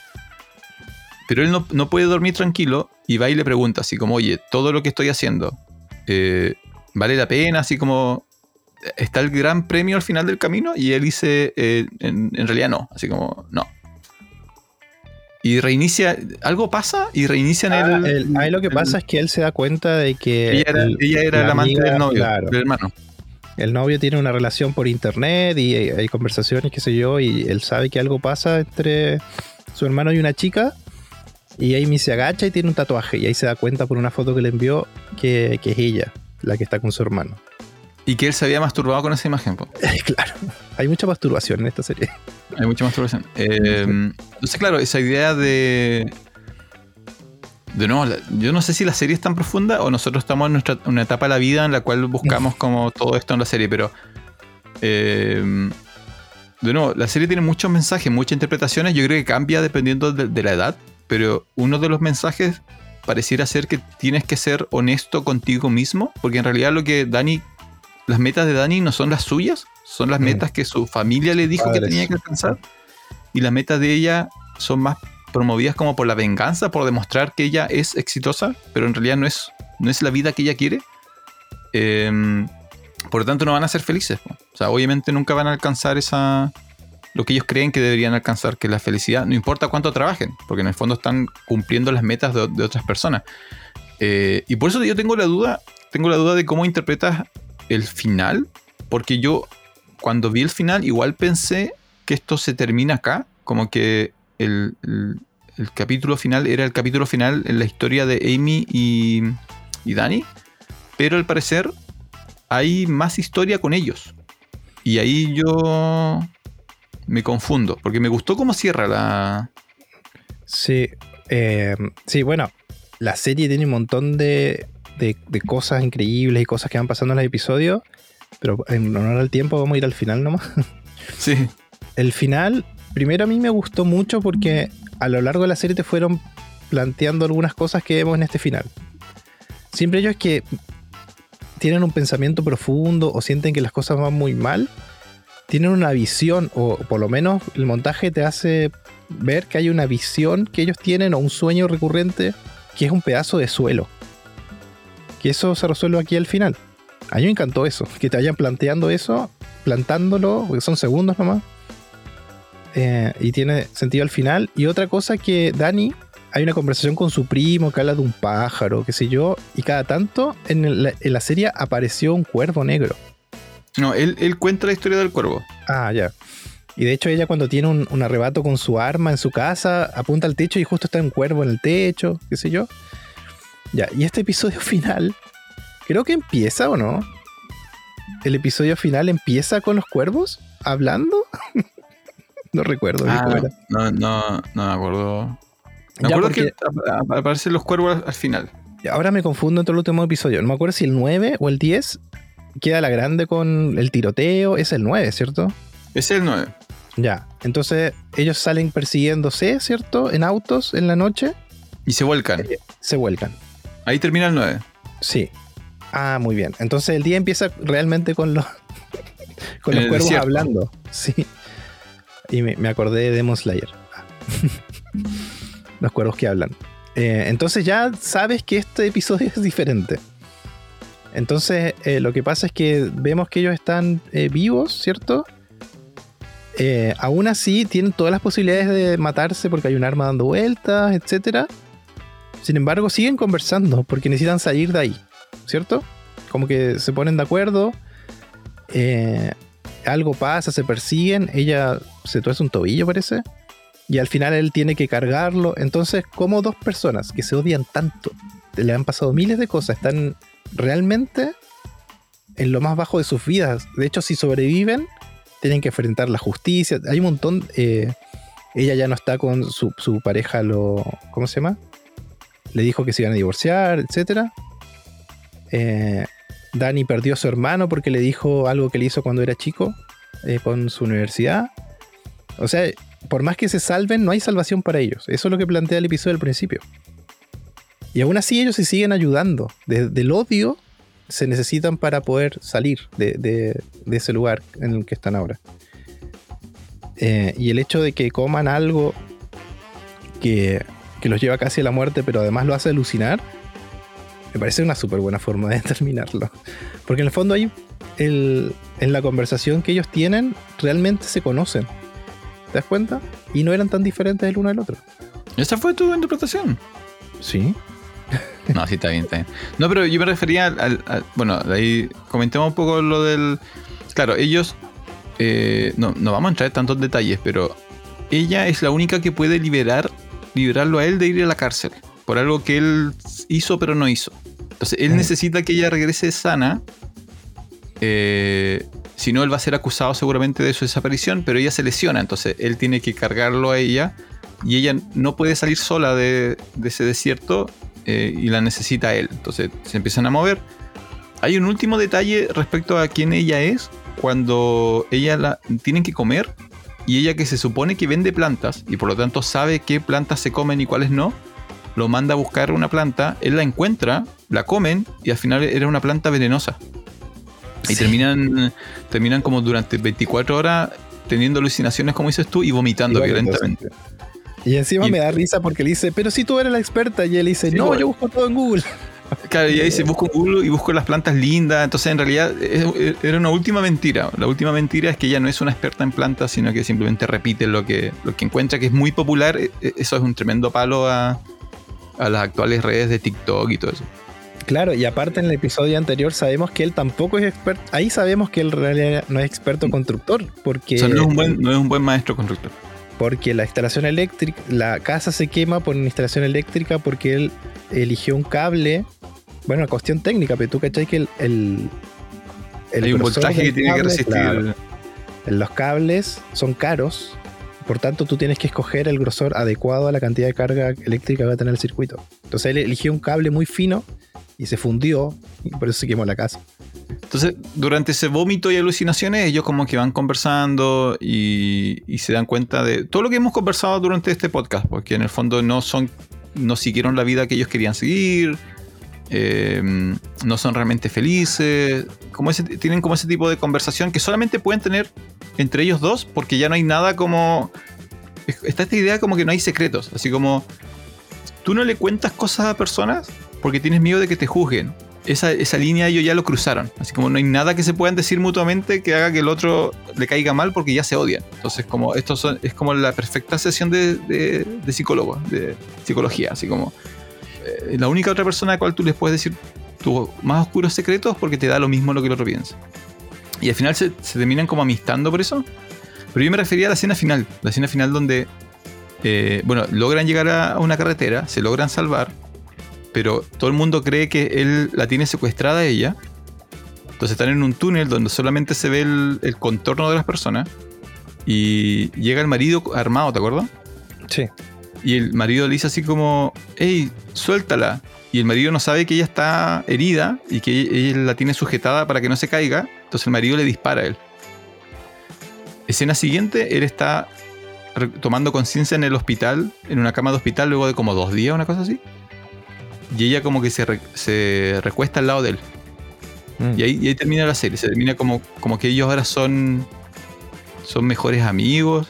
No sé qué, realmente qué son. Entonces la duda era que, eh, estoy leyendo acá que en una entrevista el creador de la serie dijo que al menos en una temporada 2 habría más historia para Dani y Emi. Lo cual eh, por una parte, no sé, me, me deja con curiosidad, pero por otra parte me, me deja como preocupado, porque creo que la serie termina en un punto justo. A mí me parece que termina súper bien porque, bueno, pasa esto. Es que antes de eso, ellos nos plantean que están sin señal todo el rato, ¿cierto? Ellos Sí, eh, en un momento piensan que van a morir, está toda esta introspección de un lado y del otro y se dan cuenta que, eh, en el fondo se dan cuenta que son almas gemelas, ¿cachai? Eh, porque gran parte de lo que ellos cargan es lo mismo que carga el otro, no más que con otro nombre, ¿cachai? Y en un momento de la serie, el marido de ella le dice, nunca has encontrado tu alma gemela, sientes que cuando él trata de explicarle esa aventura emocional que tuvo con, con la otra chica. Yo creo que eso lo plantan junto a esto para, para este final. Y... Ay, ¿y qué- ¿dónde iba? Me perdí. No, porque no tienen celular y llegan a. a Ah, una- ya. Y entonces ese reciben como celular mensajes. recibe los últimos mensajes. Entonces ella había escrito un mensaje diciéndole, Dani me secuestró. Y ese mensaje se envió cuando ella tuvo señal. Y él recibe un mensaje de su hermano que le dice que estoy bien, porque él pensó todo el rato que su hermano estaba muerto. Estoy bien, pero no quiero verte más, así, algo así, algo así. Te voy a borrar, no, no me escribas, no me... Y ahí pasa al final que dices tú, en el túnel, el marido de ella le dispara a Dani. Corte, aparece Dani así como las últimas, en- con respirador todo parchado, y ella en una silla mirándolo, igual toda machucada. Entonces sabemos que ellos ya, ella sin su marido, su marido eh, divorciado de ella, eh, capaz que no va a poder ver a su hija nunca más. Entonces solamente se tienen ellos, ellos dos. Y, y en un reportaje que vi, en una entrevista, el final de ella subiéndose a la camilla lo propuso ella, la actriz. Le dijo al director que, po- porque no- no sé bien cómo terminaba, pero le dijo que un buen final sería que ella se suba para sentir que está con alguien. Porque en esa conversación profunda que tienen, se dan cuenta que los dos, más allá de todas las cosas que tienen o no, se sienten solos. Porque nunca han podido hablar con alguien, ¿cachai? Realmente. Es súper triste. Y, y claro, No, pero- y en, es- en Ah, ese que ella, ella como que se, se pone en la camilla y lo abraza. Y hay un juego de luces que esas luces lo que puede hacerte pensar es que están pasando más días o sigue el tiempo. Y termina justo cuando él recupera conciencia y corre su brazo y como que la abraza a ella, le devuelve el abrazo. Y ahí termina la serie. Y para mí es un final muy bueno. O sea, no deberían ser. No, yo no quiero verlos de vuelta. Porque cierra yo- tan bien que tú no. Puede ser eso. Puede ser que realmente ellos. Todo lo que pasaron era para que estén juntos al final. Pueden ser que pueden terminar siendo amigos. Pero lo importante es que son otras personas, ¿cachai? Son nuevas personas. Por eso se llama seres de luz, creo que se llama al final. Figuras de luz, se llama. El último episodio. Claro, tú eres un poco más positivo en. sí, yo- Eh, a mí me parece un buen final. Me parece que debería quedar ahí y otras temporadas podrían suceder como en el mismo universo, pero no en el. Quizá con, cameos de ellos o de otros personajes que, que ya conocemos, pero no. No retomaría porque no, no creo que hay. Además, porque la escalada de los últimos capítulos es demasiado alta. Es como. Es casi absurdo lo que pasa. Es como. eh, muy ridículo las malas decisiones que todos los personajes en conjunto toman. Como y además con las consecuencias súper graves en algunos casos. Como que no, no- no sé qué podrían hacer en una segunda, en una segunda temporada. Pero yo no soy escritor. Quizá el creador ya tiene lista su- sus capítulos y, tiene muy, buena, muy buenas ideas. Pero como dices tú, además tiene como esta idea de que dentro de su miseria ellos se lograron encontrar. Que creo que es como un buen mensaje, ¿no? El mensaje de. de, mm, particularmente hoy día, ¿no? Donde hay más espacios como para el, el ser más individual, en el sentido de no seguir. eh, no hacer lo que todos los demás hacen, sino como intentar encontrar tu camino, tu gusto, tu arte, tu música, tu cine, tu todo. Eh, vale la pena como este esfuerzo de encontrar a alguien que, que te apañe, incluso como en lo malo, en este caso es como súper malo en todo caso, pero es como encontraron como su personal grupo de apoyo, así como no hay nadie más con los cuales ellos puedan compartir, en parte porque los demás están mintiendo, ¿no? Como que los demás mantienen esta mentira de que soy un buen marido, soy un buen esto, soy un- el tipo de la iglesia, ¿no? Mm, es como el reflejo de eso. pues, No, soy el, soy el mejor marido posible, soy el mejor trabajador, soy el mejor miembro de la iglesia. Y en realidad todo eso es una fachada que en cuanto se lo ponen en jaque se desarma. Eh, y claro, es como... Yo creo que un buen mensaje, yo creo que un buen mensaje, un buen final. un poco oscuro. Yo creo que la serie es oscura, pero yo creo que un poco oscuro. Pero sí, da para, da para conversar. Sí, y por eso esta es una de las mejores series del año. Hay que ir a No, verla. eh, bueno, yo te decía, no te- no, hay que ver qué pasa cuando, cuando termine eh, Love and Dead. Eh, creo que el mensaje es muy parecido, pero la velocidad es otra. Yo creo que hay un tema ahí bien, bien raro. Eh, estamos entrando como en esa... En realidad llevamos varios años con este tipo de historia. En general promocionada por A24, ¿no? Esta idea de lo, lo- lo- lo moralmente gris, lo socialmente aceptable contra lo, lo personalmente deseable. Yo creo que hay harto de eso. El, el cine y la televisión están yéndose harto por ese lado. Por lo menos en el mundo independiente. Mm. ¿Te acuerdas del triángulo de tristeza? Sí. Igual eso sobre qué significa ser rico, qué significa ser útil, qué significa ser bello, etcétera, etcétera. Y cómo eso va modificando tu, lo que buscas en la vida. Y si realmente estos tipos que tienen todo materialmente son felices o no. Que uno, ¿te acuerdas que antes la idea era que no? Que la gente rica era como miserable. Eso es lo que Sí. tú querías pensar para, porque así justificabas que tú no eras rico. Así que bueno, prefiero ser feliz a ser... Esa era una frase, ¿no? Prefiero, prefiero ser feliz a ser rico. No, la frase es: el dinero no es todo, El pero como ayuda. El dinero no hace la felicidad. Claro, la, la frase original es el dinero no hace la felicidad. Después la, la frase cínica es eh, el dinero no hace la felicidad, pero ayuda. Y esta serie juega un poco con eso. Así como... Pero es buena, buena la, buena la serie. Qué bueno que la seguiste viendo después del primer capítulo. Sí, sí, sí, qué bueno. Eh, bueno, faltaron decir un montón de cosas, como esas obras de arte que aparecen al principio de los episodios. Están súper buenas. ¿Las viste o no? La- la- Sí, no, no busqué si podía haber buscado. A ver, ¿buscaste tú si tienen alguna? No, no sé quién las hizo, no, no sé si las encargaron o son obras que existían, pero sí todas tienen eh, una forma en la ejecución y lo que te muestran que están hechas con rabia, con ira. Son puras imágenes que demuestran la ira. Incluso la última Figures of Light, que es como un cuerpo vomitando del estómago un arco iris, eh, son muy buenas. Eh, y la primera parece que es como una carnicería o hay mucha carne y cosas así. ¿Tú sabes qué significa beef al, a la forma de hablar de Estados Unidos? ¿Tiene como algún... ¿tú que Tiene un doble significado. El primer significado es eh, carne cruda, carne que comes. Así como beef. Ya. El beef Beef. es lo que transformas luego en la carne del sándwich del, del plato. ¿Ya? Mm. Eh, es carne de, vacu- de vacuno. Uh, Es como un bife, un bife de. ¿Ya? Y lo- el otro significado de beef, que es el más obvio para la serie, es eh, conflicto. Cuando tú tienes beef con alguien, es que tú tienes un Ah. problema con alguien. Ah, mira. Si, si tienes beef con alguien, con tu vecino, es que tienes un problema con el, con el vecino. Eh, mira, encontré un muy buen artículo. eh, te, te- te- te lo tenía que haber enviado antes, sí. Eh, hay una página que, que toma el, el arte de las cuatro. De las cuatro. De los, ocho- de los 10 episodios, perdón. Ah, mira. Es todo arte existente. Ah, mira. Es todo arte existente, y, pero todo tiene el simbolismo de mm, violencia, rabia, crisis personal, como puros mensajes así como eh, el lado oscuro del, del ser humano. Me gusta a mí esa serie, así como que en realidad no somos tan felices, ¿no? O- no, pero tú eres más positivo. Eh, Tú eres medio raro en ese sentido. Tú eres más mí, positivo, ¿no? Yo, mira, yo eres efecto desconfío... familia, ¿no? Tus hijos, tus hijos iluminaron tu vida, en realidad. Dilo. Dile Sí. gracias a mis hijos. Es la verdad. Gracias, hijos, por hacerme padre. Pero, eh, te iba a decir, yo desconfío de las personas que están sonriendo todo el día. Es imposible. es imposible. No puedes estar sonriendo todo el día. No, no puedes ser feliz toda la vida, así como siempre. No. No existe. O sea, si no, no sí. Igual me pasa lo mismo. ¿Cómo sabes que algo es dulce si nunca has probado algo salado, por ejemplo? De que no tiene ningún sentido ese, ese comentario. Sí, igual me pasa, me pasa lo mismo. Igual desconfío.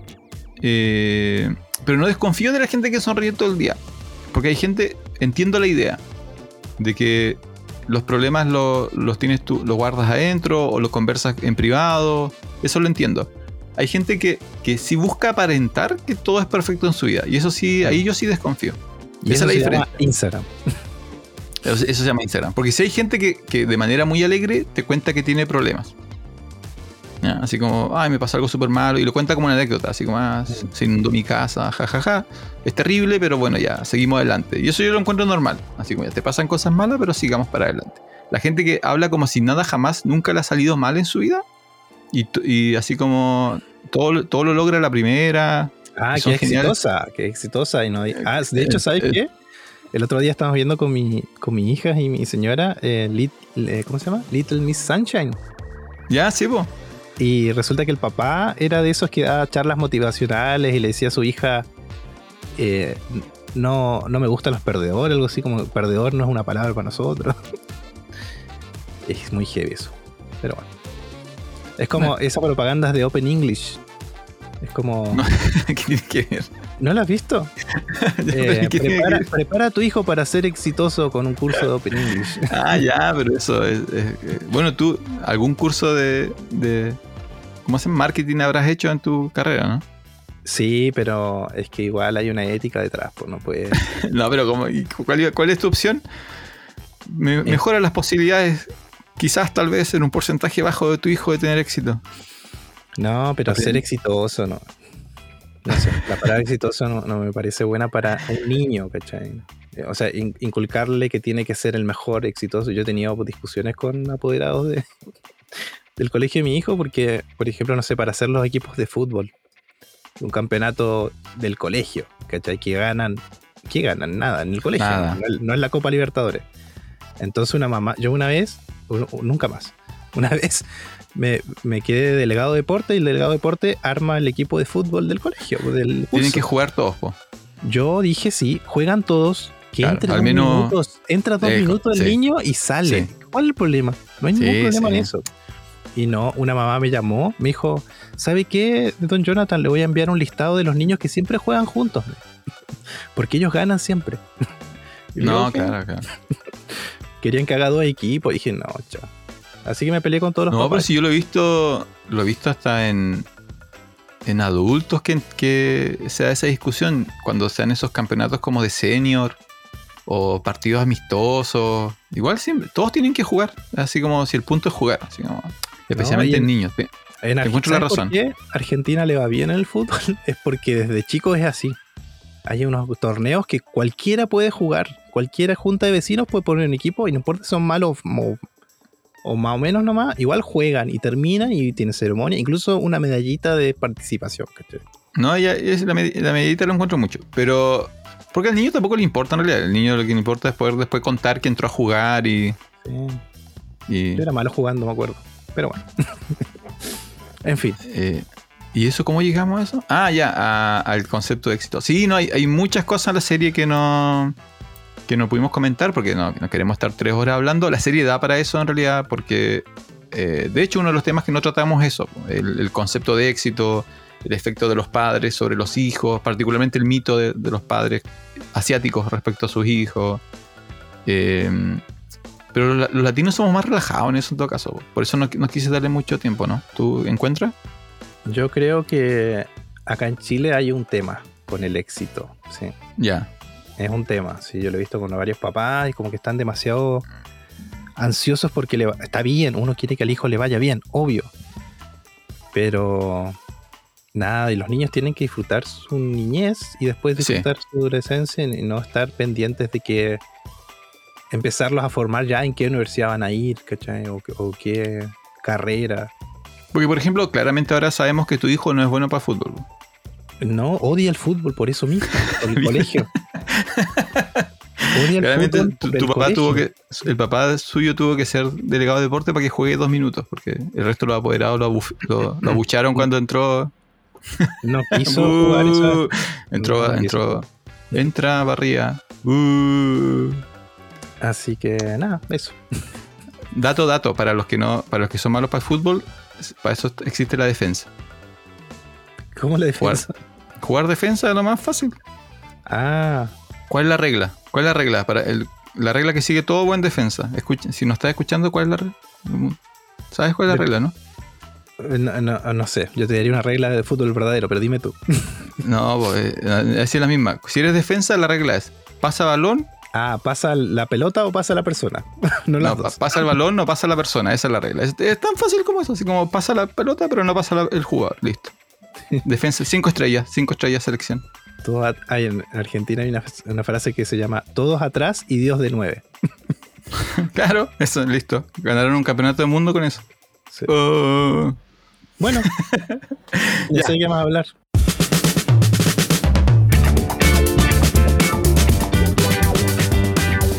Llevamos ya una hora 46 grabando.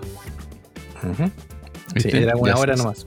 Era una hora nomás. Así que, eh, palabras finales, vean Beef, vean Beef si es que pueden, tómense su tiempo viendo Beef. No necesariamente una serie para verla toda de una sentada. Eh, yo creo que con que vean un, en una semana se disfruta, yo creo, bien. Y luego se va conversando sobre qué opinas de, de algunos de los horribles personajes o horribles hechos que sucede en la serie. Sí, aparte que es una serie que, para mí, de mi punto de vista, lo tiene todo porque es entretenida, es divertida, tiene chistes negros, pero también es muy profunda, ¿cachai? Pero no es críptica como otra serie. Que no es que. Sí, no es, no es True Detective. Sí. Puede ser que el final a algunas personas le caiga mal.